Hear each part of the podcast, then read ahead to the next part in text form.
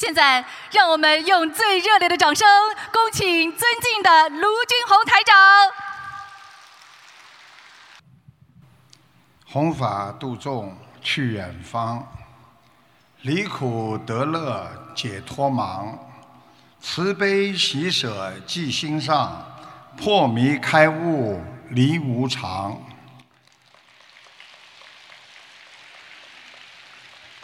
感恩大慈大悲救苦救难广大灵感观世音菩萨，感恩十方三世一切诸佛菩萨龙天护法，感恩各位嘉宾、法师和来自世界各国的佛友们、义工们，大家好。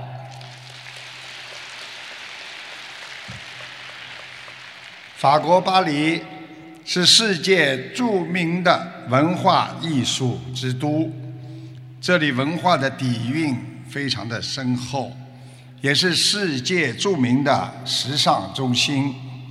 今天台长很高兴能够在这里与大家一起弘扬佛法的精髓，传承中华文化，让观世音菩萨的慈悲遍洒人间，法喜充满。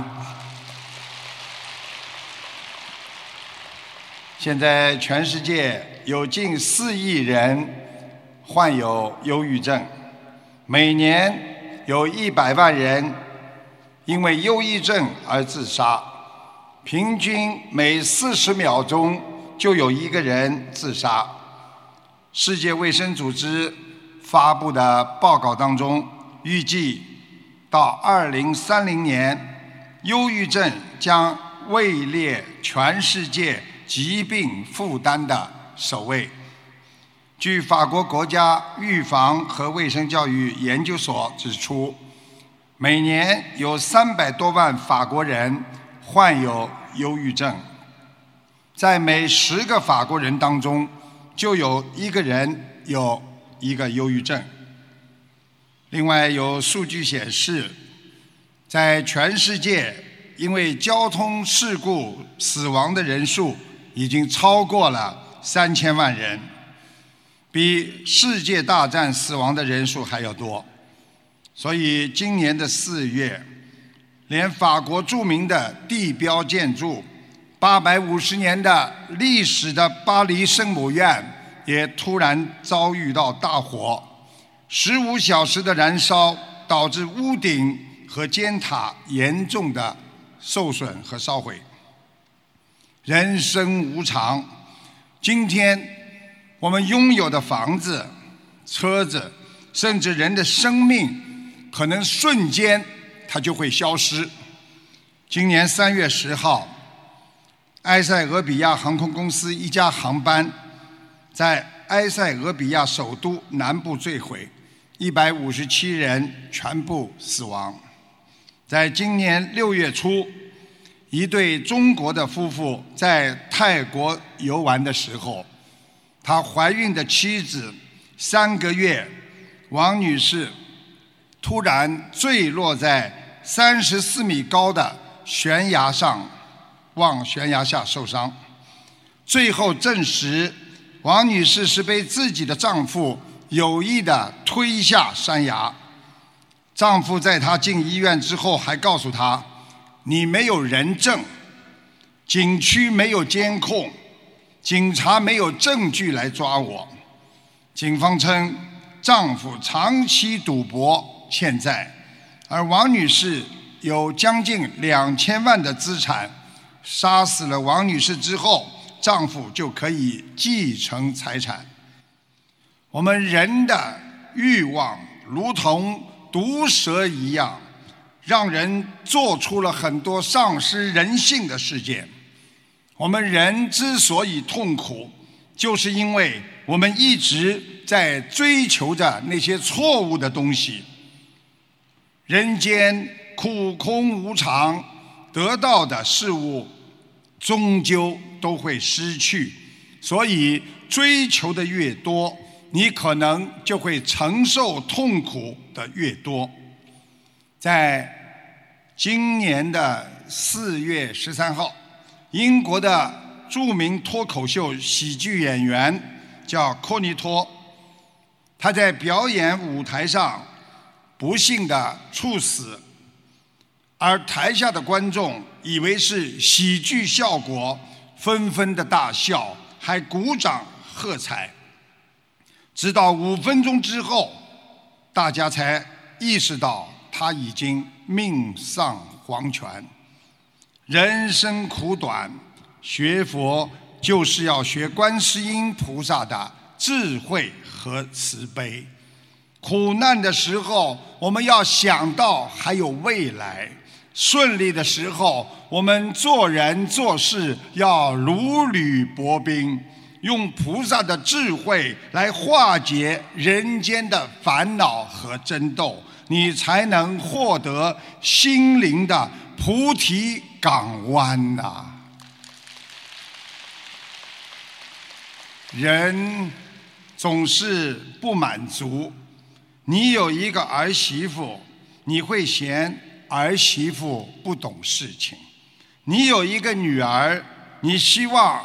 女儿在婆家能够掌管婆家的大权。你开车的时候，你很讨厌行人；你走路的时候，你非常讨厌汽车。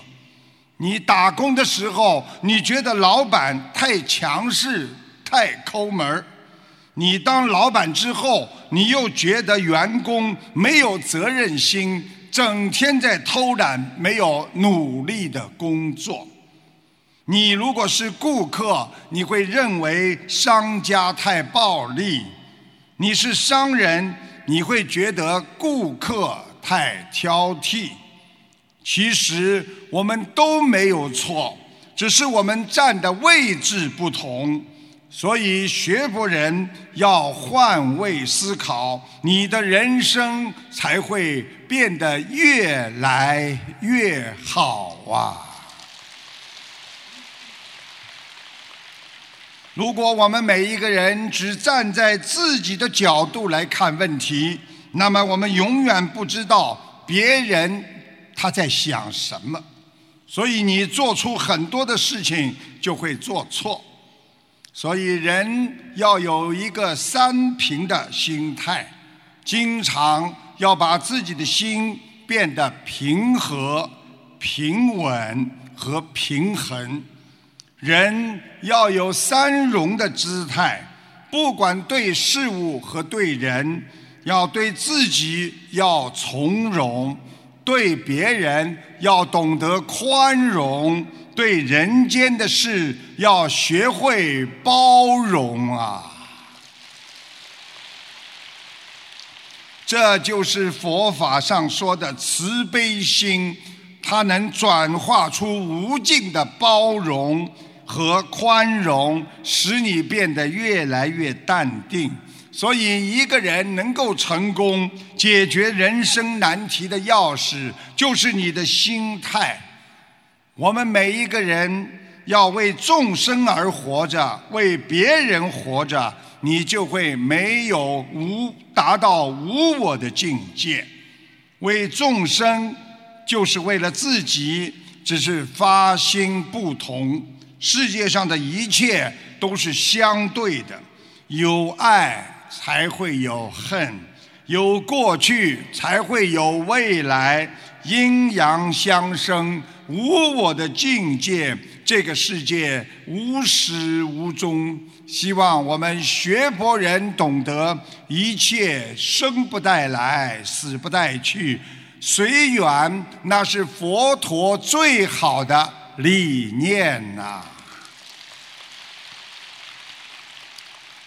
有一个人年轻的时候家境比较贫困，靠他一个人养家糊口。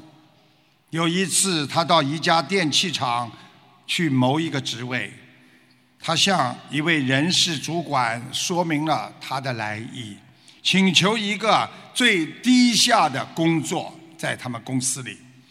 这位负责人看了他。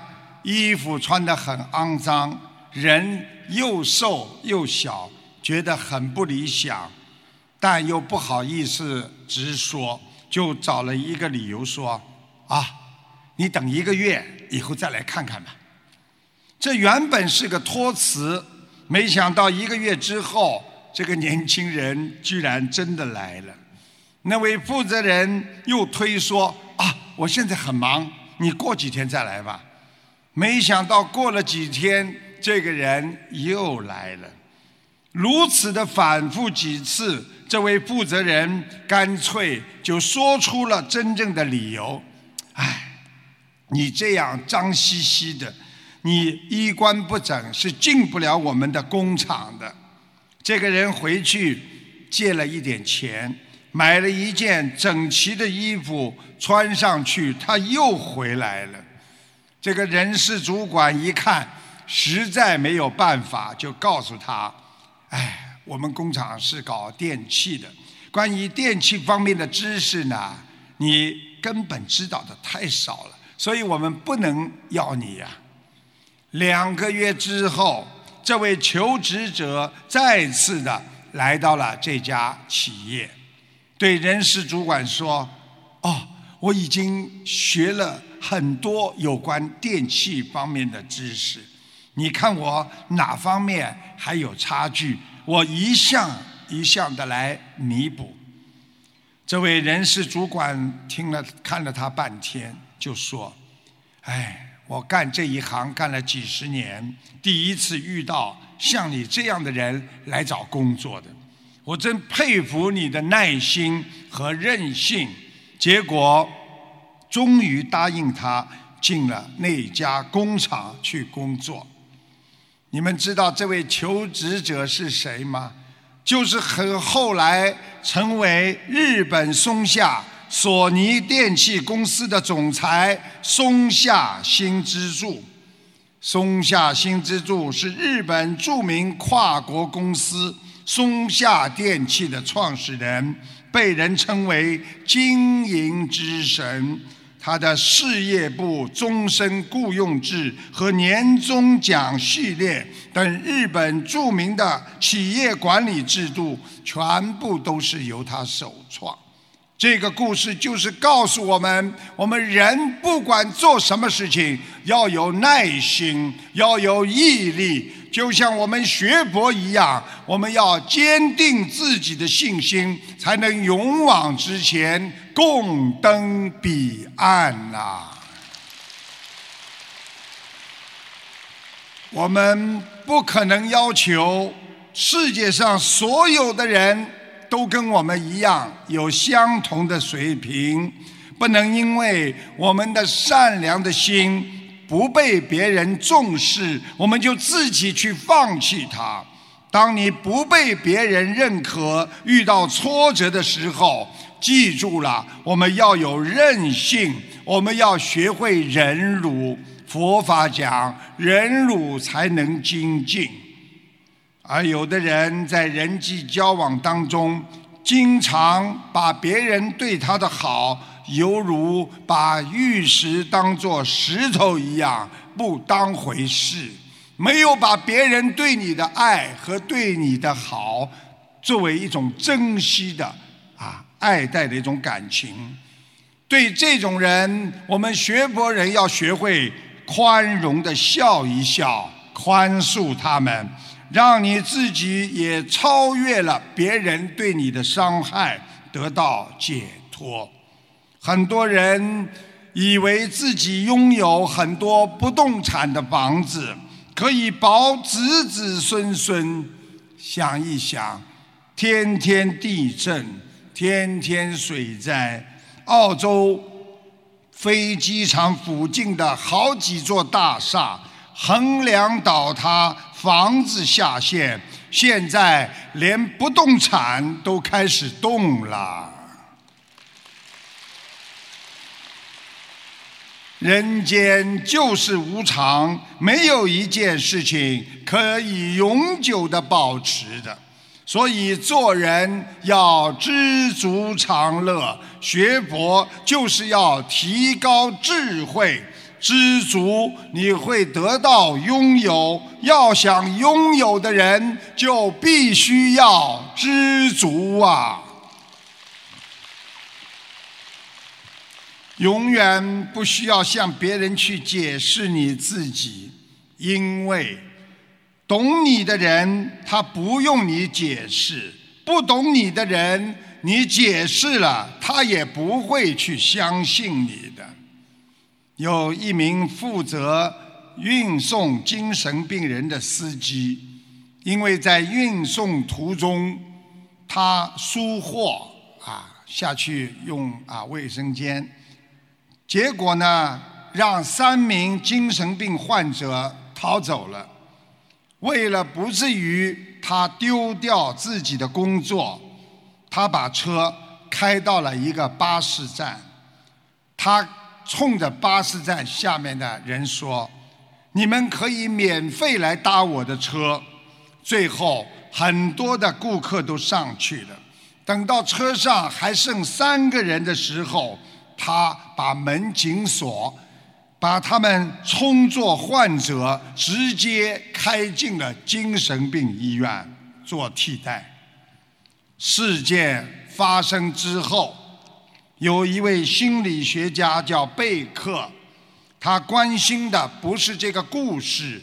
他想了解的是，这三个人是通过什么方法来证明自己，从而成功的走出精神病院的。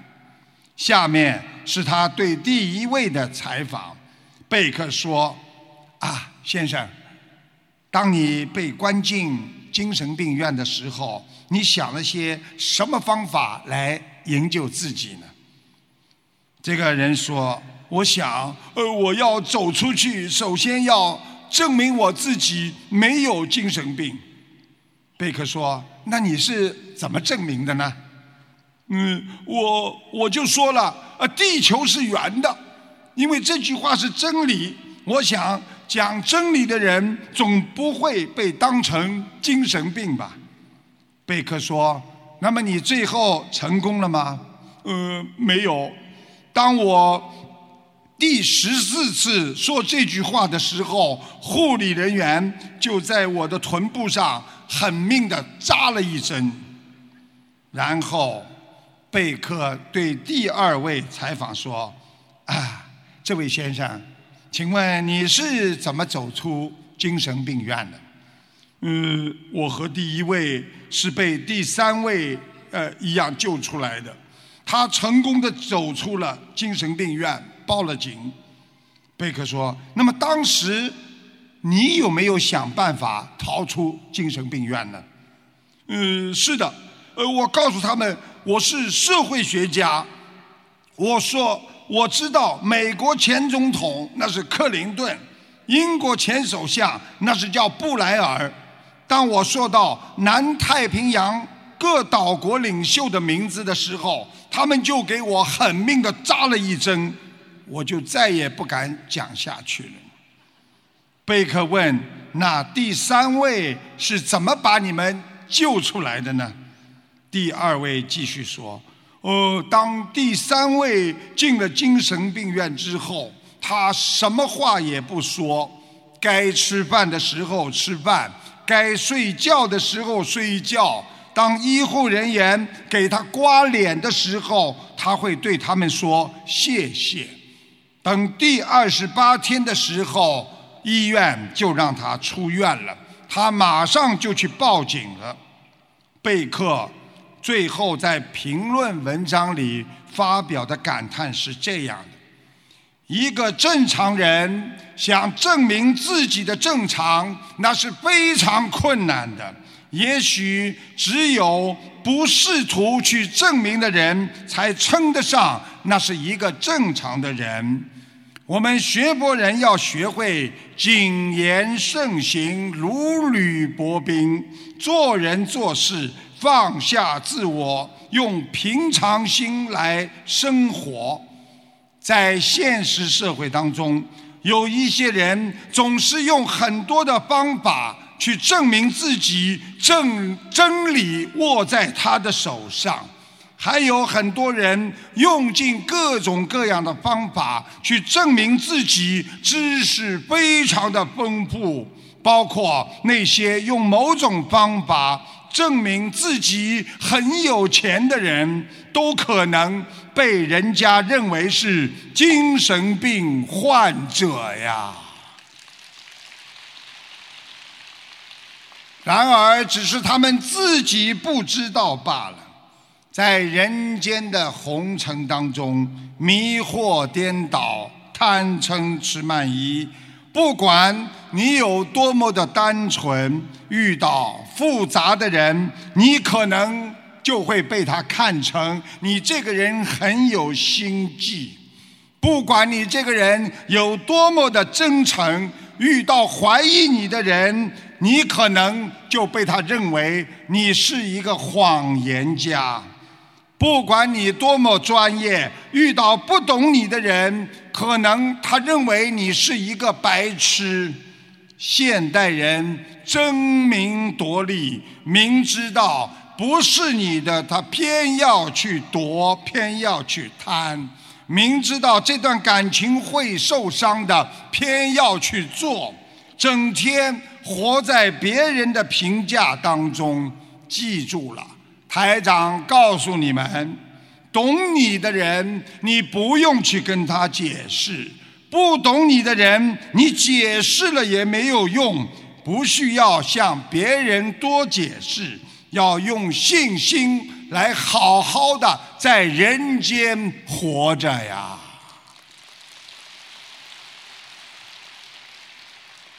我们拜佛愿力。和学佛要用行动来成佛，这就是佛法界经常跟我们讲的三资粮啊。所以就是信、愿、行。有信心的人才会有愿力，有愿力的人才会有行动，那就是我们佛法界讲的三资粮啊。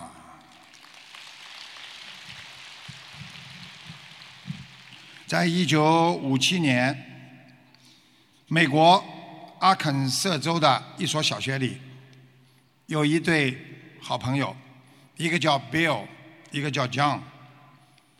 有一次，两个人躺在草坪上晒太阳。John 喝了一口可乐之后，突然他发现新大陆一样的对 Bill 说：“哎，Bill，你知道吗？”原来啊，带领美国人赢得二战胜利的罗斯福啊，他是一个残疾人呐。比尔说：“是的，他是我学习的偶像。嗯，他做事坚强的毅力，呃，值得我们学习。”江说：“他也是我的偶像。我认为他成功最重要的一点，就是他有很多很多的逆境。后来。”这个讲固执的，为了学习罗斯福，他居然锯掉了他的双腿，因为他想给自己创造一个和罗斯福总统一样的逆境，成为像罗斯福总统一样的伟人。不过他并没有成为总统，只是在第一届残疾人的运动会上拿到了一个奖牌。然而，Bill。则学习罗斯福刻苦勤奋的品格和不屈不挠的精神，他最后成为了美国白宫的主人。就职典礼的时候，大家才知道他的全名比尔·克林顿。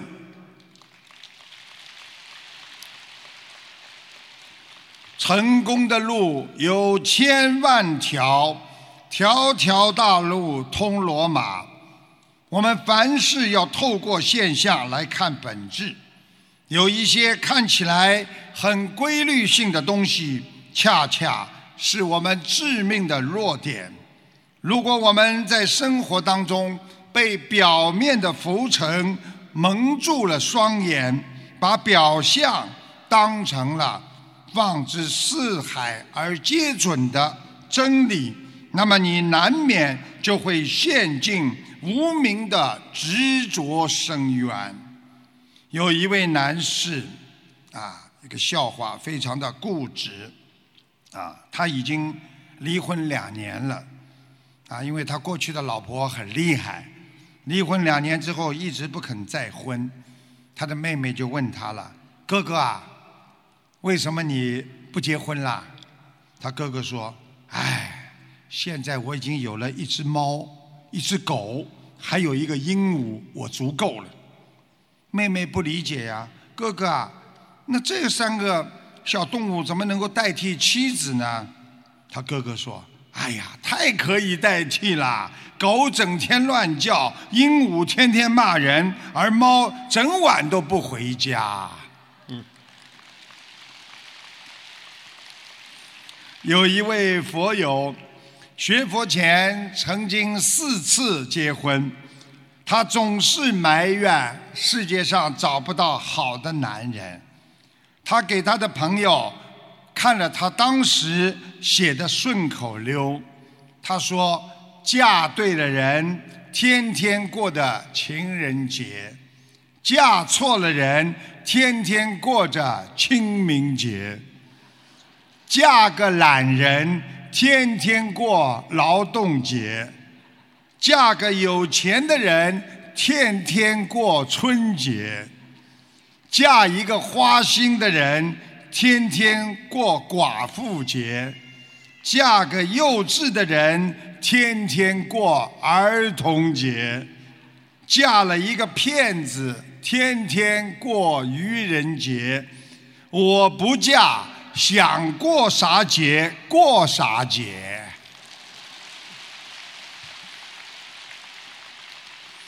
他还说道。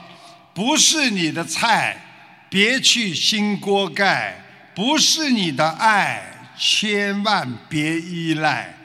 学佛修心，就是要改变我们的思维，能够让你学会珍惜。当你珍惜你身边的人，你会拥有他；当你珍惜能够帮助你的人，你会得到他。这是一种慈悲，这是一种超出人间的爱，这是一种慈悲喜舍的境界呀！人生祸福无常，我们谁也不知道能活多久，我们只有珍惜人生，学佛修心。才能不忘在人间走一遭。我们要学会在人间吸取惨痛的失败得来的那些教训，要懂得对你不好的人，你不要太介意，因为在你一生中，没有人有义务对你好，除了菩萨。除了我们学佛人，所以对世界上所有帮助过你的人，你要学会感恩和珍惜呀。在这个世界上，没有人是不可以替代的，没有一样东西是必须拥有的。当你看透了这一点，就算将来你失去了世界上最珍贵的人和事物，你的心也能过得去。生命非常的短暂，但我们还有很多人每天在浪费宝贵的时光。可能明天你就会发觉，生命已经被你抛弃了。享受生命的日子已经没有了，所以要学会珍惜，好好学佛，能够知恩图报，定能让你在人间破迷开悟，一世修成，永断轮回呀！台长在。节目当中经常啊给大家看图腾回答问题，有一个听众啊，这个打电话来，他问台长，台长看出他一辈子担惊受怕，脉搏跳得很弱，血脉上不来，手脚冰冷，手老得比脸老得比脸还快。台长还看出他往事的是个男人，他欠了很多情债，所以灵性弄得他腿脚不利索，还让他心脏肥大，所以他经常打他的心脏，所以他的心脏咚咚一跳，就像抽筋一样。请大家听一下录音，谢谢大家。感恩师傅给我看图腾，我一九六四年属大龙的，看我的身体。哦，你的脉搏跳得很弱呀。是的，是的。啊，你想想看，你这个人的一辈子啊，就是担惊受怕到现在。是的。你而且你这个害怕的程度是很厉害的，所以你的心脏比较微弱，而且呢，你的血脉上不来，脚经常冷的，手也冷的。对。嗯，是的，嗯，而且我告诉你，你的手啊，老的比你脸还快呢。是的，嗯，师傅，你看看我身上的有灵性。哦，有啊，你，哎呦，你上辈子欠情债很多，走掉过一个了，已经被你超度过一个走掉了。啊，我我跟你过去跟你讲过吗？你过去有一个。对对。啊。对对对。现在又来一个。现在我身，现在我身上这个很厉害。没有办法的，这个都是。过去啊，你作为一个男人的时候，你整天去，所以这辈子这你偷女人就是他就是来报应啊，来报复你啊。对不起，师傅，我错了。你知道吗？他经常还让你的腿呀，让你的腿脚不利索啊。对。哎。对对。哎呦，你这心脏都肥大了，哎呦，他搞你呀，搞你心脏都肥大了，所以你心脏前面不舒服，会放射到后背的，后背也不舒服。对。师傅，对对，他还打你呢，他经常咚了一下子，你这里就哎呦抽筋一样的，那你打你一下，哎，心砰一下，他打你心脏呀，要命！对对，就是心动一跳，动一跳。感恩你师傅，感恩感恩师傅，嗯，感恩。谢谢。在光绪年间有一个真实的故事。江苏的有一个先生叫姓贾，在上海租界呢一个洋行里工作，深得的老板的信任。在端午节前，老板呢派他去上海的城南一带呢去收欠款，他带上了皮袋子就出发了。事情呢进展的非常的顺利，到了中午，他共收得银洋一千八百多块。贾先生走了半天，早已是口干舌燥、疲惫不堪。来到了上海的十六铺码头，有一个茶楼，匆匆忙忙地喝了点茶，急忙赶回去交差。贾先生回到商行，突然发现皮袋子不见了，顿时如五雷轰顶啊，大汗淋漓，吓懵了。慌乱当中，话也说不清楚。老板看他神色慌张，张口结舌，认为其中必有诈，厉声斥责他：“你辜负了东家的信任，并说还不赶快归还，就送你去见官。”一千八百多块银元在当时可是一笔巨款呐。他贾先生。又怎么赔得起呢？有口难辩，感到这辈子完了，他绝望的大哭起来。在当时的浦东，有一个人姓易，也在租界从商，因为运气不好，他赔了个精光，于是买好了那天午间的船票，准备渡江回乡。因为离上船的时间还早，他就来到了。十六铺码头喝茶，恰好是贾先生刚离去的时候，这个易先生他就到了。易先生刚刚坐下来，发现身边的椅子上有一个小皮袋，他没多加理会，继续喝茶。很久没有人来取，他提了提，感觉里边很沉重，打开一看。他的眼珠子差点没有掉出来，竟然全是光闪闪的银元呐！易先生惊喜交加，哎呀，这可是一笔大财呀！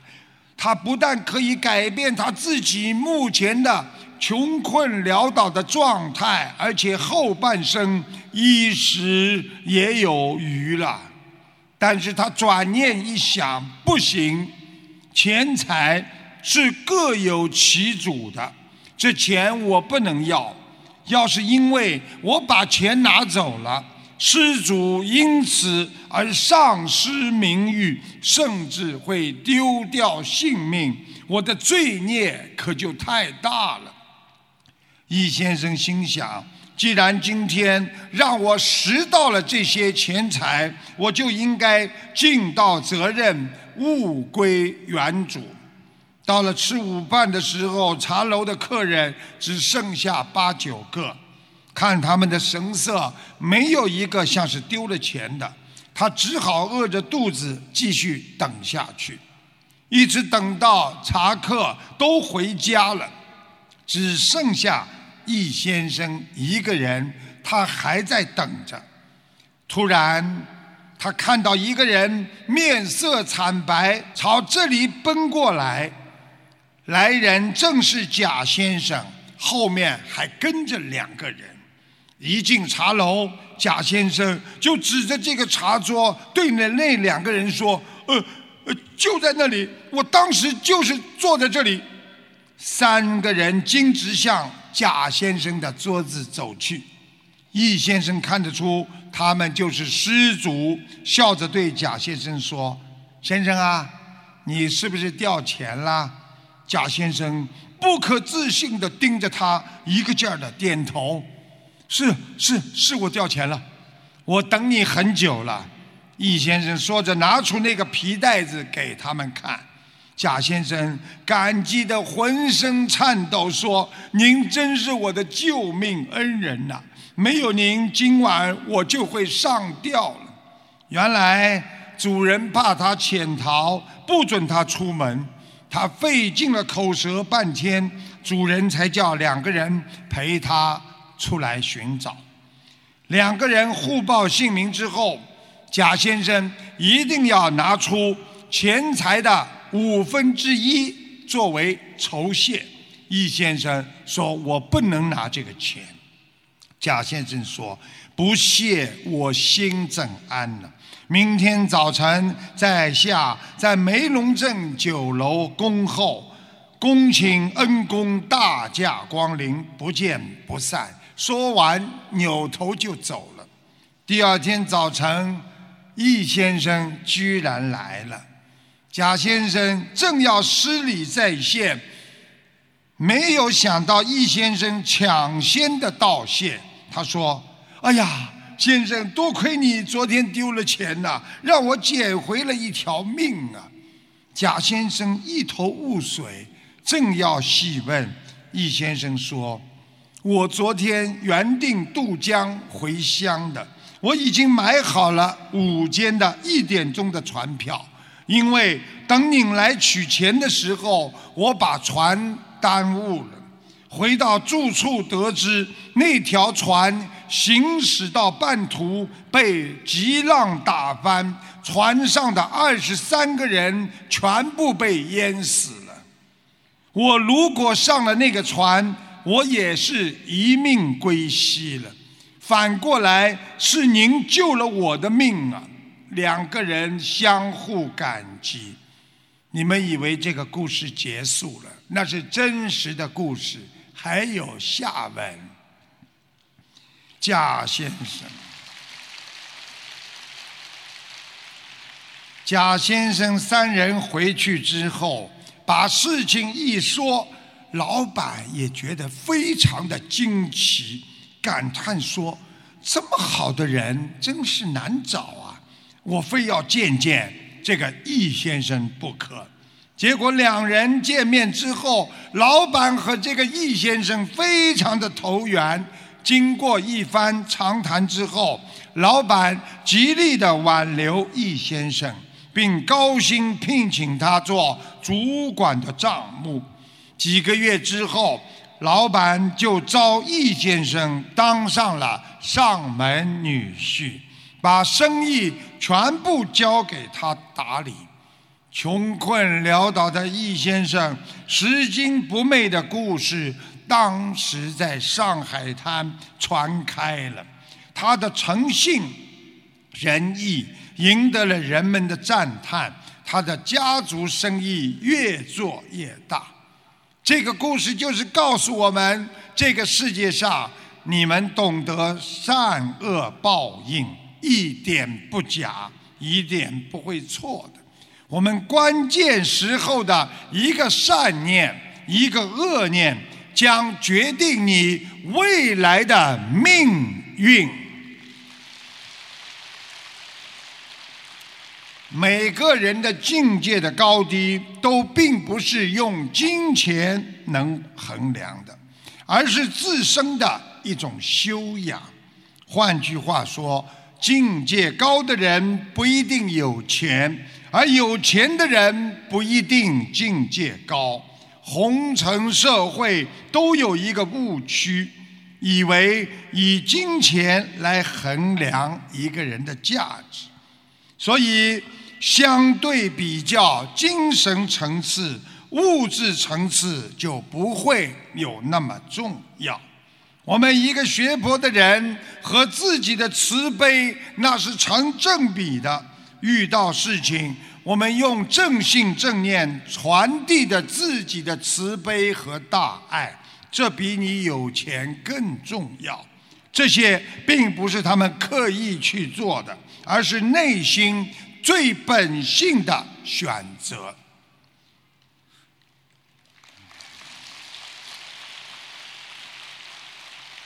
有一位朋友，经常和老婆。闹别扭，他就在小房间睡觉。老婆呢，那一天跟他闹别扭，非常生气，拿了一把大剪刀，把她老公的蚊帐剪了一个大口子，一边剪还一边说：“让蚊子钻进去咬死你。”老公呢没睡着，心想。今晚蚊子有福气了。过了大概一个小时，看见老婆拿着透明胶来了，把刚刚剪坏的蚊帐粘在了一起。老公的心啊，那个感动啊！我的老婆就是刀子嘴豆腐心啊！老公心想，老婆还是很心疼我的。老公刚想说什么话，没想到老婆一边在粘，一边嘴里自言自语地说：“嗨，蚊子也进去的差不多了，别让他们再逃出来。”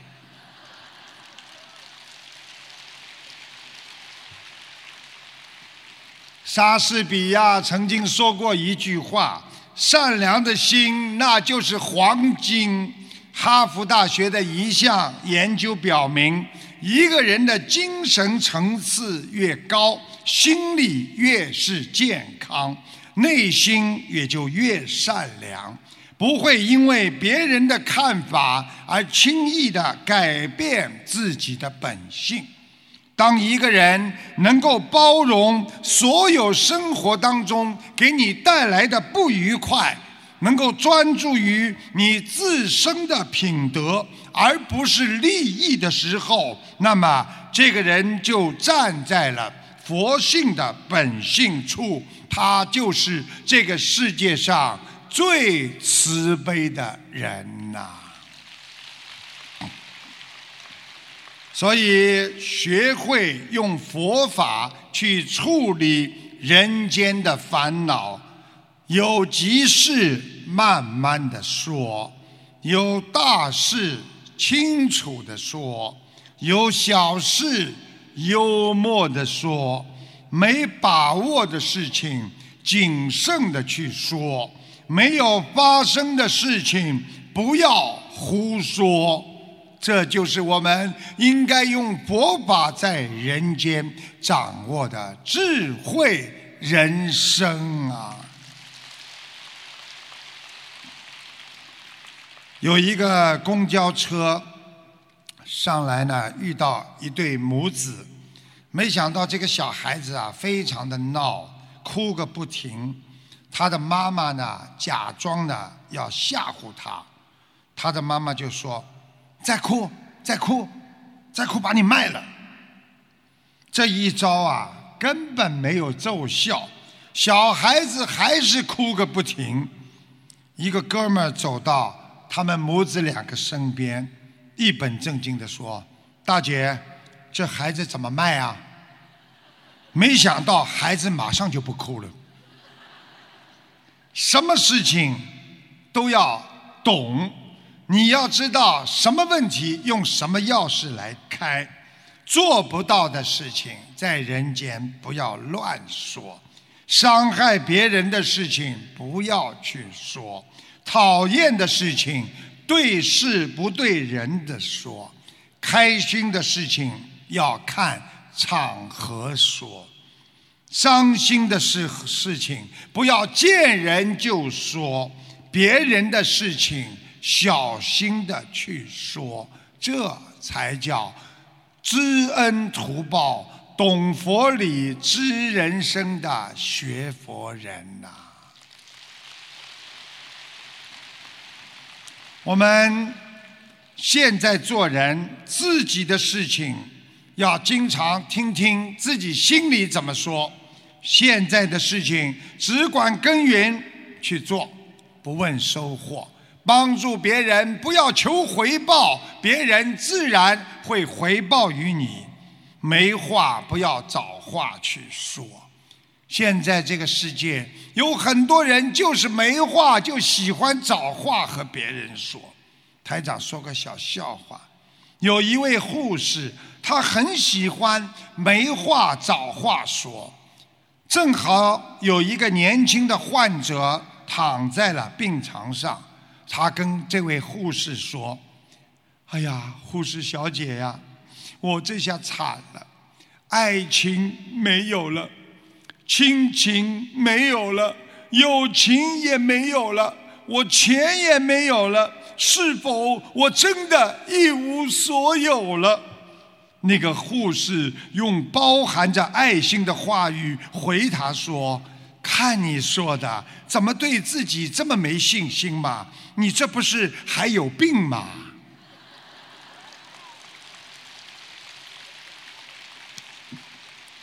佛家常讲，理解别人就会慈悲，人心本善，因缘会合。在人间，每个人遭遇不同的境界，对别人理解你会放下。佛法讲，你如果认得过去的你，你一定会原谅现在的你。世事无常，人间沧桑，越理解别人的人，你就会越慈悲；越能懂得别人心的人，你就会在人间。一帆风顺呐！台长有一次，一个听众打进电话进来之后，跟台长说，就是啊，这个他的母亲呢查出了肺癌晚期，啊，师傅来到梦中提醒他，通过学佛一个多月，神奇的好转，请大家听一下这个录音，谢谢大家。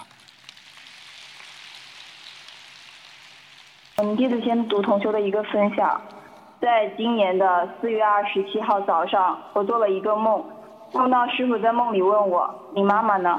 我说：“还在呢。”然后师傅停顿了好长的时间，说：“好了，五个月之后不会走人了，你多求求观世音菩萨吧。”当我醒了之后，心里特别的忐忑。知道师傅说的一向很准。当时妈妈看起来一切都很好，没有什么症状。既然师傅提到了，就一定要特别注意了，要大量放生。于是我慢慢的去开始放生。果不其然，五月八号的时候，家里来电话了，说我妈妈不太舒服。经过几天穿刺、化验等一系列的检查之后，最终确定我妈妈是肺癌晚期转移性腺癌。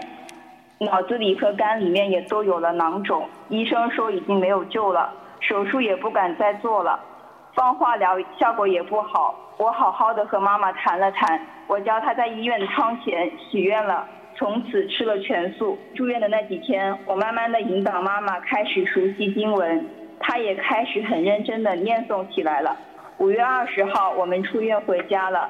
因为医院不能再待，医生说已经没有救了，只能回家吃药维持生命。接着出院一一个月之后去医院复查，神奇的事情出现了，肺部的肿瘤由原来的两点七厘米乘以两点三厘米，直接缩小到横径只有八毫米，而且血液全部都正常了。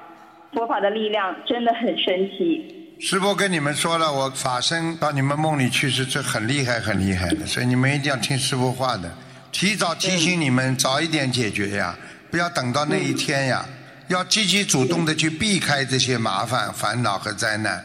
感恩师傅。谢谢。有一位在森林里修行的人，他坐在森林当中，非常的虔诚，每天呢在大树下。冥想，啊，meditation 打坐。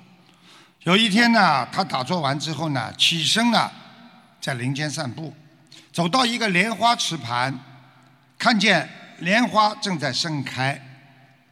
这个修行人心里想：哎，我如果摘一朵莲花放在身边，闻着那个莲花的芬香，精神一定会好很多。于是呢，他就弯下腰，在莲花池畔呢。摘了一朵，正要离开，就听见低沉而巨大的声音从天上传下来：“是谁呀？竟敢偷采我的莲花？”修行人环顾四周，什么也看不到，他只能对着空中问道：“啊，你是谁呀？啊，你怎么说莲花是你的呢？”“哦，我是莲花慈神。”这森林里的莲花都是我的，枉费你是一个修行人，偷采了我的莲花，心里起了贪念，不知道反省忏悔，还敢问这莲花是不是我的？修行人内心升起了深深的惭愧，就对着空中啊顶礼膜拜说：“哎呀，莲花池神啊，我知道错了。”从今以后，我痛改前非，绝对不会再贪取任何不属于自己的东西。修行人正在忏悔的时候，没想到又来了一个人。他说：“哎呀，你看这莲花开得多好啊！我该啊采下去卖掉，卖点钱，把我昨天呐赌博输的钱全赢回来。”说着，这个人就跳进了莲花池，踩过来踩过去，把整池的莲花摘个精光，莲叶全被践踏的不成样子，连莲花池的泥都翻上来了。然后他捧着一大束的莲花，大笑的离开，哈哈哈哈走了。这个修行人呐，他在期待着莲花神的出现。制止或者斥责他，处罚那个人，但是池边一片安静。他充满着疑惑，对着天空就说道：“莲花池神啊，我只不过虔诚的采了一朵莲花，你就严厉的斥责我；而刚才那个人采了所有的莲花，毁了莲花池，你为什么一句话都不讲啊？”空中的莲花池神说：“你本来是修行人，就像一匹白布，一点点的污迹就很明显，所以我才提醒你，赶快去除污浊的地方，恢复纯净。那个人本来就是一个恶棍，就像一块抹布。”再脏再黑，他也无所谓。他根本不以为做坏事为耻，不懂得好坏，所以与恶人讲理，对牛弹琴，我也帮不上他的忙，只能任他自己去承受业报。所以我才保持沉默。你不要埋怨，你应该欢喜。你有缺点还会被人点化，说明你还有佛缘，还有救，表明你的布还很白，值得清洗。忏悔后，你会变得更加的纯洁呀。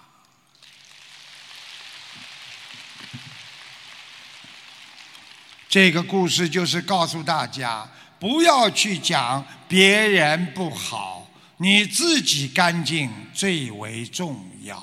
因为有些人的恶报还没到，他做了太多的坏事。而我们守口业、守身业、守意业，每一天检查自己的心，观自在，能够明白我到底在干什么。这样你才能入污泥而不染呐！大家要记住，在这个世界上，爱占便宜的人，虽然赢了一点微小的利益，却失了他自己的大贵。再好的东西，你也不可能长久的去拥有它。不如常怀怜悯之心，常施慈悲之爱。现代人不管发生什么事情，总是先从别人身上找毛病，没有包容的心。台长说一个小笑话：有一个年轻人酒喝多了，骑着电动车回家，半路上。一头撞上了边上的大货车，他追尾了。他爬起来，跑到货车司机的驾驶室，一把把驾驶员拉下来，张嘴就骂：“你是怎么开车的？你这个臭小子！”司机一脸恐慌地说：“大哥，我我在这里已经停了半个小时了。”你看看，你们都笑不出来啊！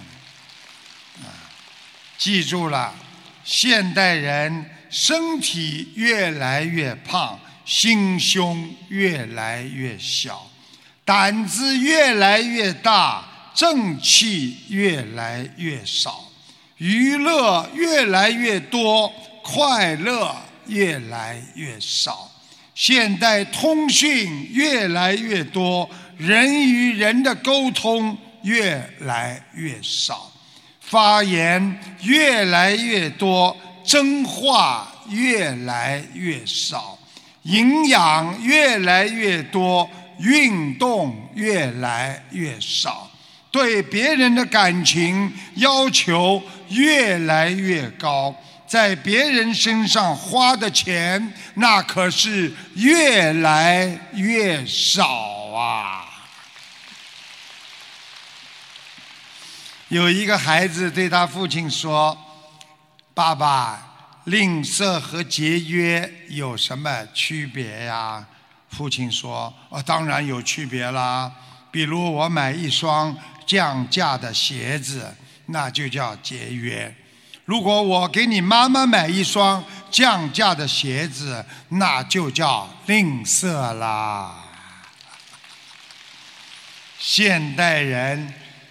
真的都不讲实话，说股票是毒品，都在玩；说金钱是罪恶之源，都在捞；说美女是祸水，都想要；说高处不胜寒，都在想方设法的向上跑；说烟酒伤身体，但是每天要抽，每天要喝。到寺庙去参观，都说想上西方极乐世界，但是没有一个发愿要说去的，这就是人生啊！所以学佛人要懂得，知足者生贫而心富。我昨天跟大家讲的，每天早上吃两颗药，吃一颗药，那叫。啊，这个这个知足，晚上吃一颗药，那叫感恩。如果一个人一直贪，他就不懂得什么叫知足。阿拉伯的王子什么都有，穿金戴银，都有一个阿拉伯的王子只活了三十三岁，他没有人间最重要的生命。而我们虽然没有什么财产，但是我们拥有了人生最大的财富，那就是生命。能活着就是你的成功。因为很多人虽然有财富，但是他连自己的命都没有保住。其实人生只有三天，迷惑的人活在了昨天，欲望中的人活在了明天。只有清心寡欲的人，学佛修心的人，可以清楚的活在今天。昨天像过了期的支票，明天又像不可提取的支票。活在当下，就拥有生命的源泉。人的一生只能活三万天，我们要随缘来，随缘去，不要对每件事情都斤斤计较。同样，每天烦恼的过，还不如放下。看破，生年不过百，一生常担忧。凡事从心起，不入一笑解百灾。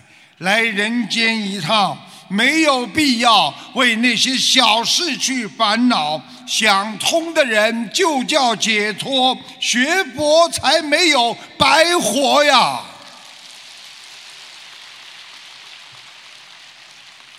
两个小笑话，啊，深夜，你们要笑的，不笑我下次不给你们讲。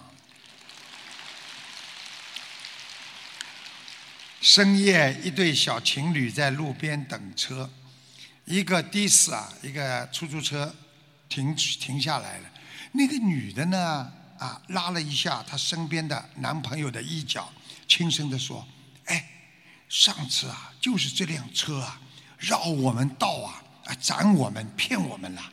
那男的说：“来，我给他点教训。”这时候呢，司机呢，滋，开到他前面，停下来，摇下了窗，说：“到哪里去啊？”这个两人呐，假装伸头看了看出租车的后面。女的说：“你的车上都有客人了。”男的对司机说：“不，我们不拼车。”啊，不坐在一没有人跟人家一起的，司机慌忙回头看看后座，明明没有一个人的，他吓得魂飞魄散，一踩油门，滋，开到了附近的加油站，哆哆嗦嗦的就问加油站的工作人员：“啊，请问我后座有人吗？”他都不敢回去看，回答是：“你这小子胆子也太大了，你开车的士车竟然敢醉驾！”连车上有没有客人你都不清楚，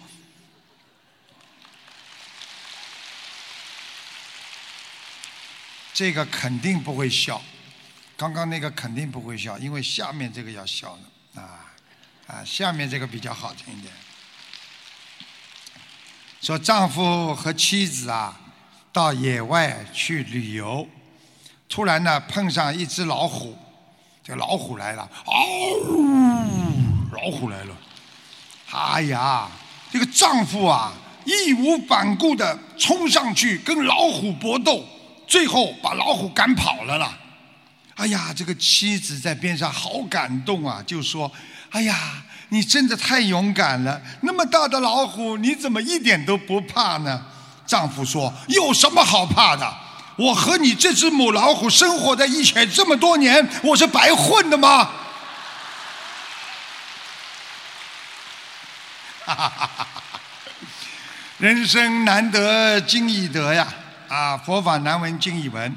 希望我们所有学佛的人开开心心学佛，快快乐乐生活。看清别人是聪明，看清自己的人那叫智慧。好好的改变自己的般若，让我们好好学佛，珍惜现在拥有的一切，知无常，化解自己心中的烦恼。学佛人必须要爱国爱民、遵纪守法，为社会做贡献，为国家做贡献，为世界和平、人类的身心健康而贡献力量。谢谢大家。待会儿呢，有一位我们的佛友有一个分享，大概啊几分钟吧。台长呢啊，待会儿上来就给大家看图腾，非常精彩。谢谢大家啊，待会儿见。让我们再次以热烈的掌声，感恩卢金红台长为我们带来的精彩开示。